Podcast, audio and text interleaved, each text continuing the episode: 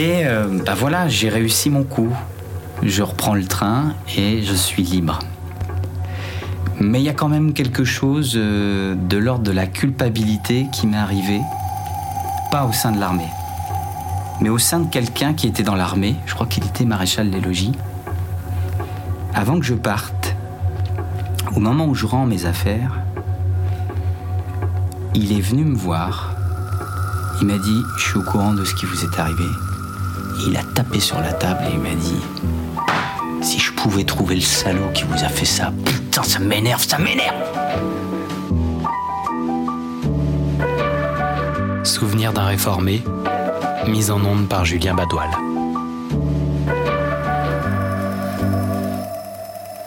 En fait, ça s'est passé euh, à la fin des années 90. Euh, faut remettre les choses dans son contexte. Euh, c'est le service militaire mais c'est les dernières années du service militaire. C'est-à-dire que Jacques Chirac a fait un discours euh, un an auparavant en disant que le service militaire allait s'arrêter, n'allait plus être obligatoire.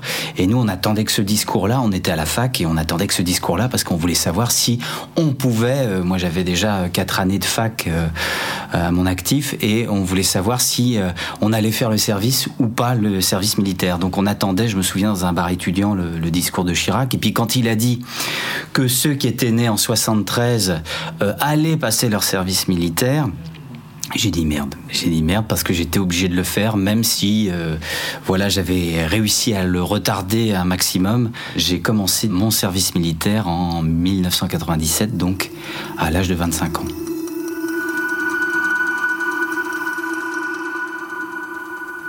Je ne voulais pas faire l'armée, mais j'avais demandé un piston. Le piston était le suivant, par l'intermédiaire d'un cousin qui connaissait un colonel d'un autre colonel.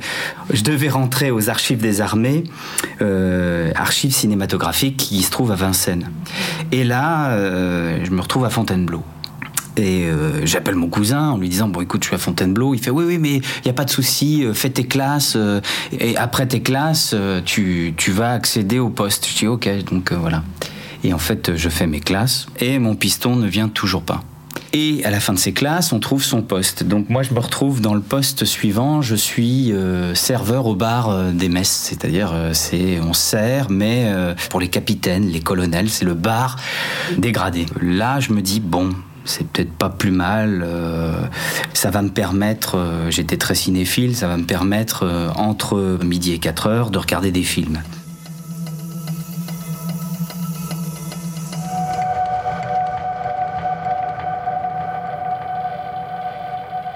Je m'étais dit, je vais prendre mon mal en patience, euh, je, vais, euh, je vais faire ça. Mais très très vite, je m'aperçois, alors que d'habitude je suis pas quelqu'un de rebelle, mais je m'aperçois que je vais pas tenir. Euh, je vais pas tenir pour plusieurs raisons. La première raison, c'est que l'ambiance du bar est, très, est très dure, parce que ben voilà, ça picole. des fois, il y a du monde, comme on n'est pas habitué à servir, il y a un capitaine qui va casser son verre. Puis au moment où tu arrives au pied du gars pour nettoyer son verre, il fait Eh, mais c'est tournée générale Allez hop On repart tournée générale, donc il y avait des trucs comme ça. Et il y avait aussi, une fois par semaine, euh, on devait faire l'inventaire. L'inventaire, c'était vider tous les liquides des bouteilles, euh, Ricard, whisky, euh, avec des dosettes. On regardait, on comptait le nombre de verres que ça pouvait faire. On comptait évidemment financièrement ce qu'il y avait dans la caisse. Et s'il manquait quelque chose, c'était avec notre argent. Donc ça, pour moi, ça passait pas. Et je pense que la pression qui a été la pire. Et c'est ça qui a été insoutenable et qui a fait de moi un rebelle alors que je ne pensais pas devenir un rebelle. Et, en fait, ce qui se passe, c'est au fur et à mesure que la semaine avance, que les jours s'écoulent, on s'aperçoit que euh, il y a une influence, il y a une sorte de vase communicant de la connerie. C'est-à-dire que euh, la connerie des colonels, des capitaines, des maréchals des logis contamine même quelqu'un qui a fait des grandes études. C'est-à-dire que s'ils commencent à accéder à un poste, ils vont devenir aussi cons et ils vont euh, tout d'un coup avoir l'envie de pouvoir, l'envie d'exercer un pouvoir sur l'autre, alors qu'on subit la même galère.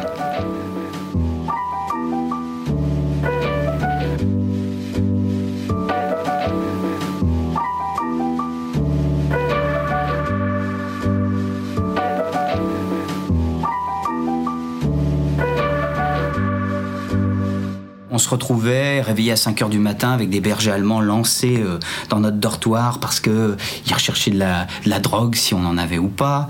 Euh, on, se retrouvait tout d'un coup euh, à monter, descendre les escaliers à toute vitesse selon le désir d'un d'entre nous. Alors que moi, je me suis retrouvé avec des situations complètement absurdes. À 25 ans, t'as un gamin de 18 ans qui vient te voir et fait Qu'est-ce que tu fais là, toi? Et là, t'as envie de lui dire Écoute, Coco, tu vas te calmer tout de suite. Sauf que le gars, il est engagé, il est, c'est pas un service militaire qu'il fait, il est engagé déjà depuis voilà un certain temps. Et là, il faut te contenir. Mais moi, je sais que j'allais pas réussir à me contenir. J'allais éclater. Et donc il fallait que je trouve un truc pour sortir de là.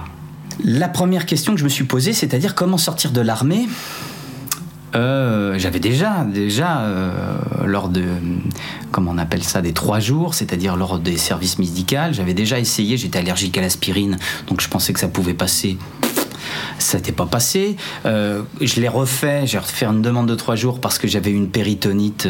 Euh, c'est pas passé, j'ai pas été recalé, alors que d'autres étaient recalés pour rien. Bon, moi j'ai pas eu ce bol-là. Donc j'ai dit, il faut que je trouve quelque chose. La première chose, c'est, je me suis questionné sur la dépression. J'ai dit, tiens, est-ce que je peux pas rentrer en dépression?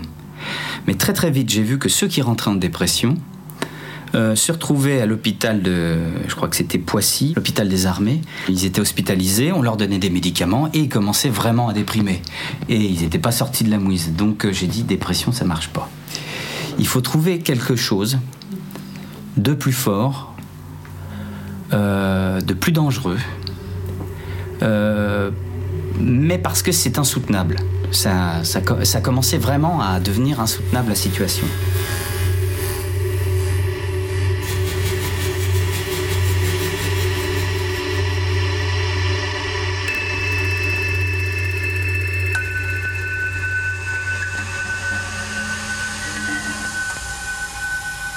Alors euh, j'ai réfléchi. Déjà, la première chose, je me suis mis dans le contexte que je voulais faire croire que je voulais poursuivre mon service militaire, c'est-à-dire euh, commencer à prolonger mon service militaire. Tu une possibilité, c'est ce qui s'appelle un service long. Et donc, je commençais à faire savoir que j'étais partant pour faire un service long, pour montrer mon engagement euh, à l'armée auprès des capitaines, du maréchal des logis et tout ce qui s'ensuit. Et euh, à ce moment-là, euh, j'ai commencé à réfléchir à ce que je voulais faire. Et la chose était une agression. Euh, me faire agresser et quel type d'agression? Je voulais pas recevoir des coups dans la gueule, donc j'allais pas demander à un copain de me casser la gueule, donc je suis allé dans l'agression sexuelle. L'agression sexuelle, et euh, il fallait que ça soit euh, une agression sexuelle réfléchie. Pourquoi? Parce que à l'époque, je me suis dit si c'est une pénétration, euh, c'est pas intéressant parce qu'une pénétration, euh, ça peut être dangereux parce que à l'hôpital, ils vont vérifier, ils vont faire des batteries de tests pour savoir. Enfin, je sais pas si je suis séropositif. Enfin, voilà, il y avait il y avait toute cette inquiétude là, il y avait cette réalité là. Donc j'ai dit s'il y a une agression sexuelle, ça ne se fera pas par la pénétration, ça se fera par la fellation. Euh, bon, ok. Donc, j'envisage ça. Et pourquoi j'envisage ça? J'envisage ça parce que la peur de se faire agresser peut correspondre à la peur quand tu vas dire ce mensonge-là. C'est-à-dire que si tu as peur de, de, le faire, ça va correspondre à la peur de ton agression. C'était ça aussi que je cherchais.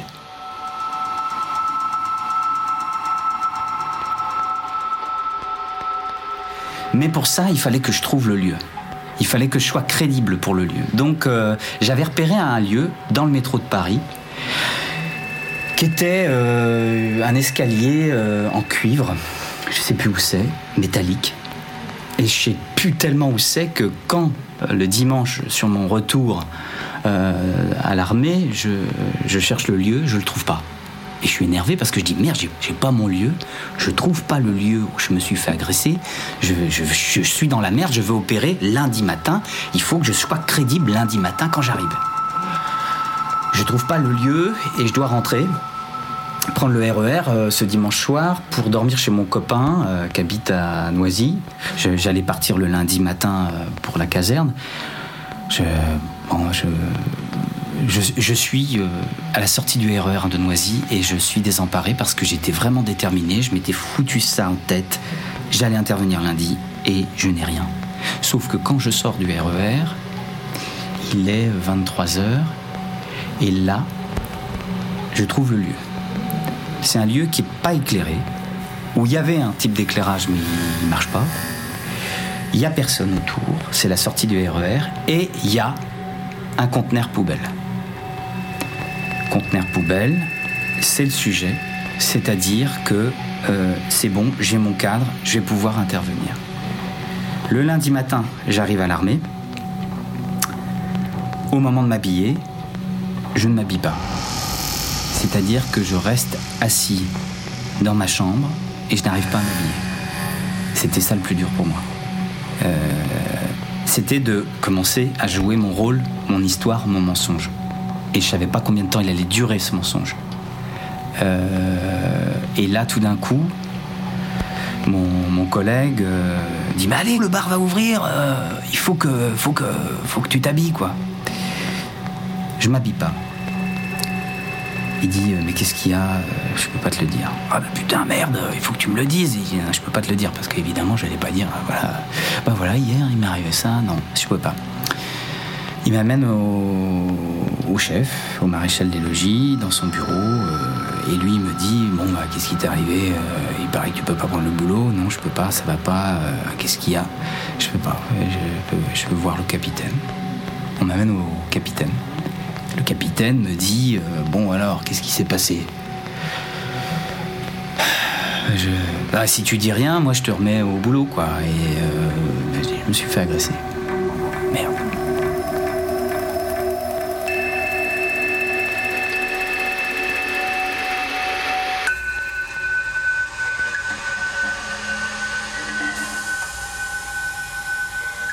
Tout de suite, on m'envoie au Toubib.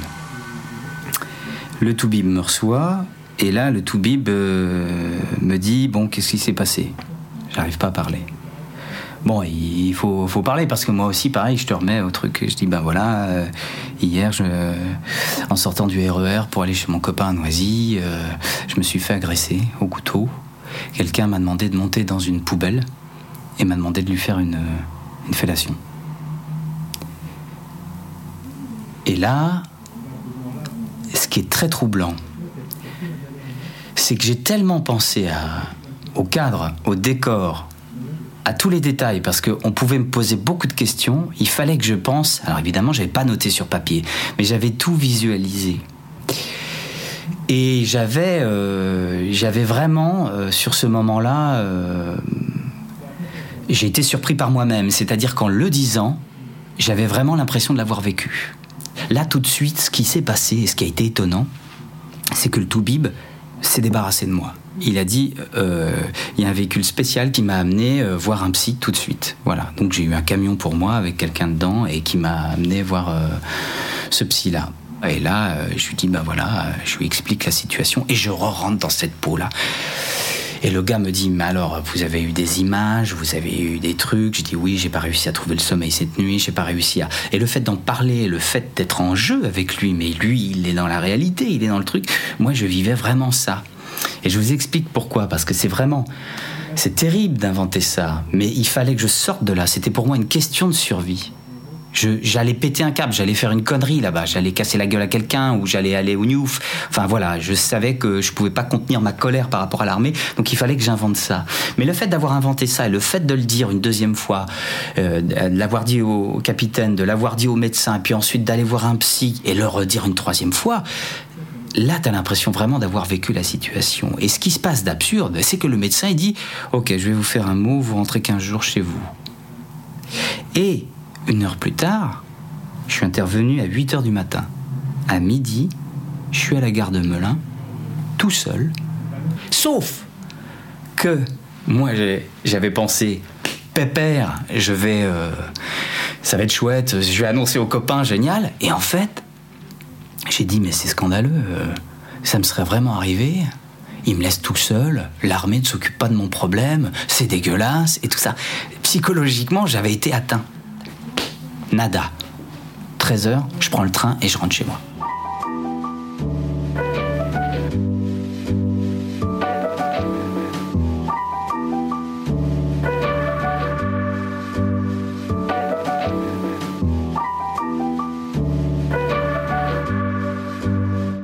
d'être réformé, c'était pas le problème. Parce que j'ai rappelé le psy et je lui ai dit écoutez, voilà, je dois rentrer dans deux jours, j'ai la phobie du train, j'ai la phobie du, RER, je ne peux plus prendre le RER parce que, euh, voilà, ça m'est arrivé à la sortie d'un RER, je peux pas.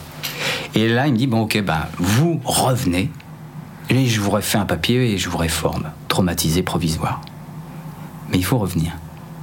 Donc je prends le train, je prends le RER, et je reviens. Et c'est là que je me dis, putain, il faut que je reste quand même 24 heures parce que je vais aller à l'hôpital, ils vont me faire un papier, je vais revoir les médecins, je vais revoir mon capitaine, et je dois passer la nuit pour rendre mes affaires, pour faire tout ce bordel-là. Et là, je dis, mais comment, comment je vais être crédible? Comment euh, je vais tenir 24 heures le rôle du traumatisé, quoi?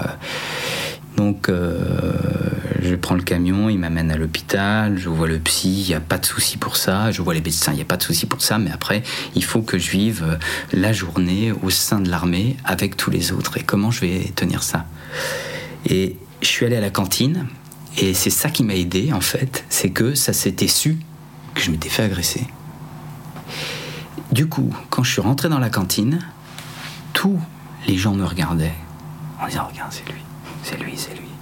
Et là, j'ai dit, putain, super. Il me donnait la matière, je jouais. Il me donnait ma condition de jeu, c'était le gars, regarde, c'est lui. Donc il y en a qui m'accueillaient à leur table, tu viens t'asseoir, ouais, merci, tout ça, tac. Puis je parlais pas. Et il me foutait la paix, mais il me regardait. Et euh, le soir, je suis allé voir le Titanic, je m'en souviendrai toujours. C'était mon escapade où là, quand les lumières se sont éteintes de la salle de cinéma, j'ai dit pause, là, il ne te regarde pas, il t'oublie. Euh, parce qu'il y en avait de l'armée aussi qui était là dans la salle. Je fais break, break, break, break. J'ai respiré, j'ai respiré, j'ai respiré. Et euh, bah voilà, j'ai réussi mon coup. Je reprends le train et je suis libre. Mais il y a quand même quelque chose euh, de l'ordre de la culpabilité qui m'est arrivé pas au sein de l'armée, mais au sein de quelqu'un qui était dans l'armée, je crois qu'il était maréchal des logis. Avant que je parte, au moment où je rends mes affaires, il est venu me voir. Il m'a dit Je suis au courant de ce qui vous est arrivé. Il a tapé sur la table et il m'a dit Si je pouvais trouver le salaud qui vous a fait ça, putain, ça m'énerve, ça m'énerve Et moi, j'avais qu'une seule envie c'était de lui dire Hé eh, mon gars, c'est de la joke, c'est de la connerie, c'est une blague. Mais je devais tenir mon truc. Et je pars avec ça en me disant merde, lui je l'aimais bien, il m'aimait bien. Et il part avec ça dans la tête. Et en même temps, euh, c'était une question de survie pour moi de se casser de, de ce lieu-là.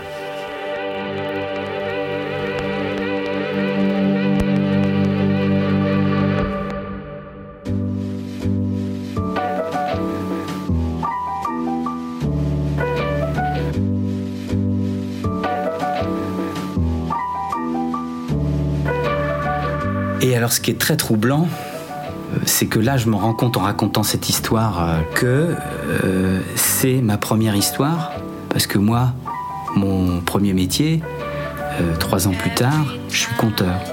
Je raconte des histoires. Et comment j'écris mes histoires quand je raconte? Ben je pars toujours d'une réalité de décor, d'une situation de décor, avec une énigme à élucider dedans, mais je pars toujours d'une situation réelle. Et de cette situation réelle, j'imagine toutes les éventualités possibles. Et c'est souvent ce qui arrive une fois que j'ai joué, c'est que les gens viennent me voir et me disent Putain, on sait pas ce qui est vrai, ce qui est faux. Et ils viennent me voir et disent Là, non, c'est vrai avec votre mère. Bah non, c'est faux. Mais euh, ça, c'est faux, c'est énorme. Non, ça, c'est vrai. Et c'est ce jeu-là dans l'écriture constamment du chat et la souris de, euh, de passer de la réalité fantastique. Et je m'aperçois, je me suis rendu compte que mes premières années de, de scène, j'étais super dans une intention de volontaire de survie. Et je me demandais d'où ça venait. Et j'ai réalisé il y a quelques jours que cette survie-là, c'était ce que j'avais gardé de l'armée. C'est-à-dire de.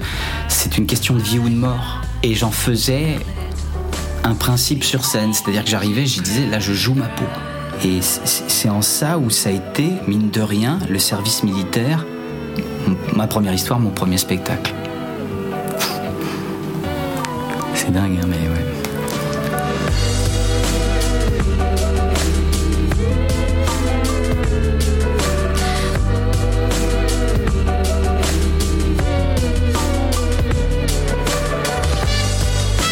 C'était Souvenir d'un réformé, enregistré et mis en onde par Julien Badoil.